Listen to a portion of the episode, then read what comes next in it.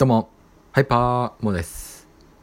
あなたは、たった一人で戦場を走り抜けることができますか？いつ敵に襲われるかわからない。そして、どこに敵のトラップがあるかわからない。まあ、そんな状況で走り抜けて、走り抜けて、目的のところまでたどり着く、かなり難しいミッションですよね。えー、そうですね。まあそんな映画があるんですよ。1917っていう映画です。はい。まあご存知の方が意外と多いと思う。この映画って何が強いかっていうと、あれなんですよね。ワンカットなんですよ。ワンカット。普通の映画だったら、まあ、何回かカットは撮ってるはずなんですけども、ワンカットだけ。だから、臨場感がすごいんですよ。まるで映画の中に飛び込んだようなそういう臨場感っていうかなんかもうそのもうそこにいるみたいなもう本当にそこでその人に成り代わっているようななんかすごいすごい体験ができる映画なんですけどもまあそれはねもうどこかでもめちゃくちゃ語られてるから置いといて今回はねちょっとストーリーの方を深掘っていきたいなって思います。はい。まあ、そもそもどういう話かっていうと、えっ、ー、とね、第一次世界大戦なんですよ、舞台が。第一次世界大戦で、えっ、ー、と、確か、ドイツとイギリスの対決だったと思う。イギリスだっけな？まあ、すみません、ちょっとそこら辺が 忘れちゃったんですけども、そうですね、まあ、ドイツ。この頃のドイツって、ナチスじゃなくて、ナチスじゃない方のドイツです。そう、第一次世界大戦が終わって、なんかいろいろあってナチスになったっていう感じなんですよ。そう。そうですね。まあで敵がドイツなんですね。敵が、えー、ドイツ軍ででなんかそれにそれと今戦争状態っていう感じなんですよ。でまあある時、まあ、2人いるんですけども2人えー、っとまあ戦友同士、まあ、親友みたいな感じなのかな？が任務を言い渡されるんですね。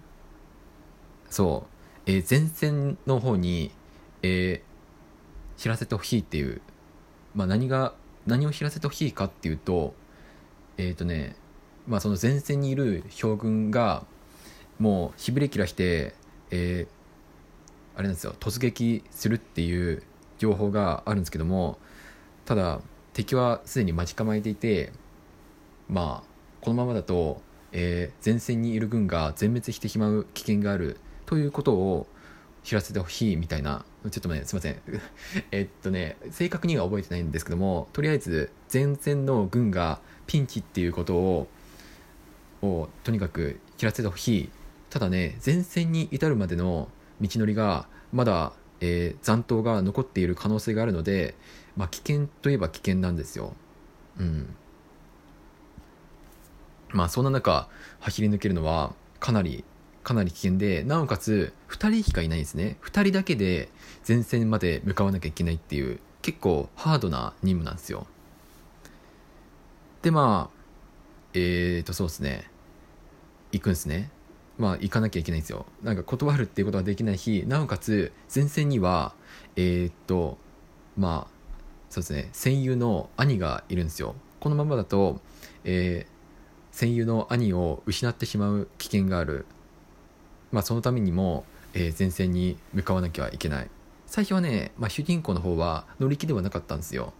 なんかね いや休みをもらえるのかなとかな休みだっけな？なんかなんかねごちそうもらえるとかなんかそういう感じで行ったんですけども、まあ、全然そんなことなくてもうそのまま任務言い渡されたらそのままね、えー、前線に向かうっていう感じなんですね。でいろいろいろいろ前線に向かっていくんですけどもこれはちょっと言っていいのかな？いやまあ、多分映画見ていけばわかると思うんですけども、えー、や、やめよう。まあ、いろいろ苦難があるんですね。うん。いや、やっぱり言うか。えっ、ー、とね。まあ、映画見ればわかると思うんですけども、うん。いや、まあ、いや、どうしよう。えー、言うべきか、言わぬべきか。あ、まあ、戦友が命を落とすんですね。はい。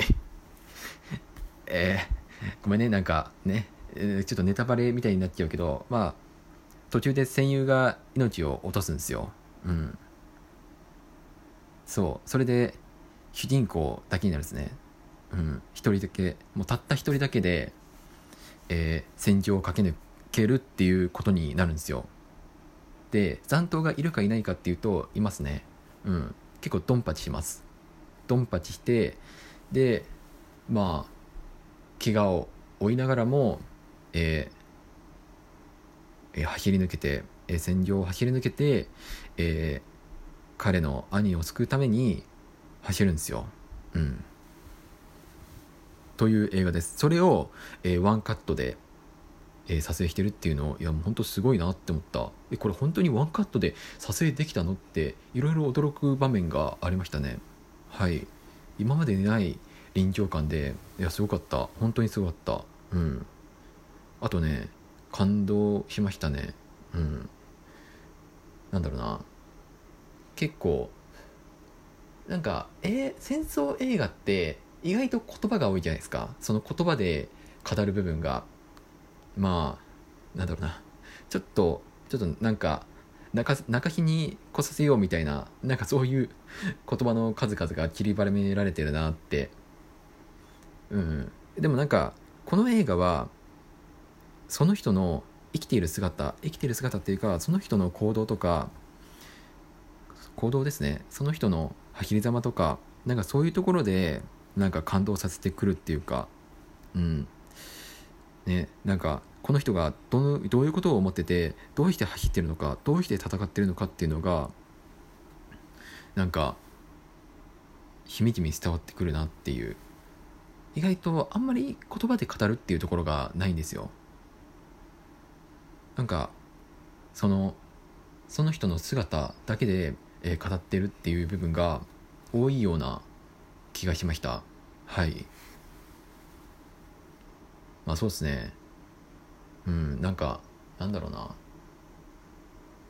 そういう感じかな。いやねうん。ちょっとうまく言えないな。なんか感動したところが他にもあったんですよ。他にも。まあその他のところがどこかっていうと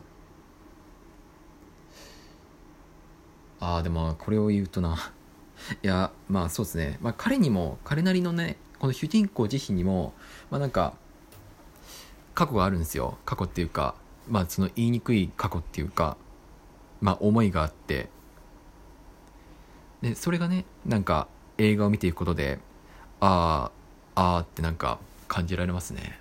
うん。まあなんだろうな。なんかすごい誰にでもおすすめできる映画ですね。これは。うん。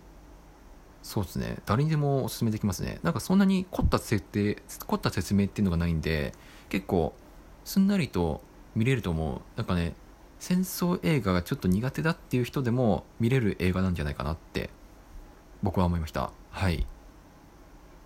まあそんな感じですかね。はい。でぜひね1917見ていただけるとなって思います。はい。あこんな感じです。えーこの収録いいと思っていただいた方はぜひフォローしていただけると嬉しいです。それではまた。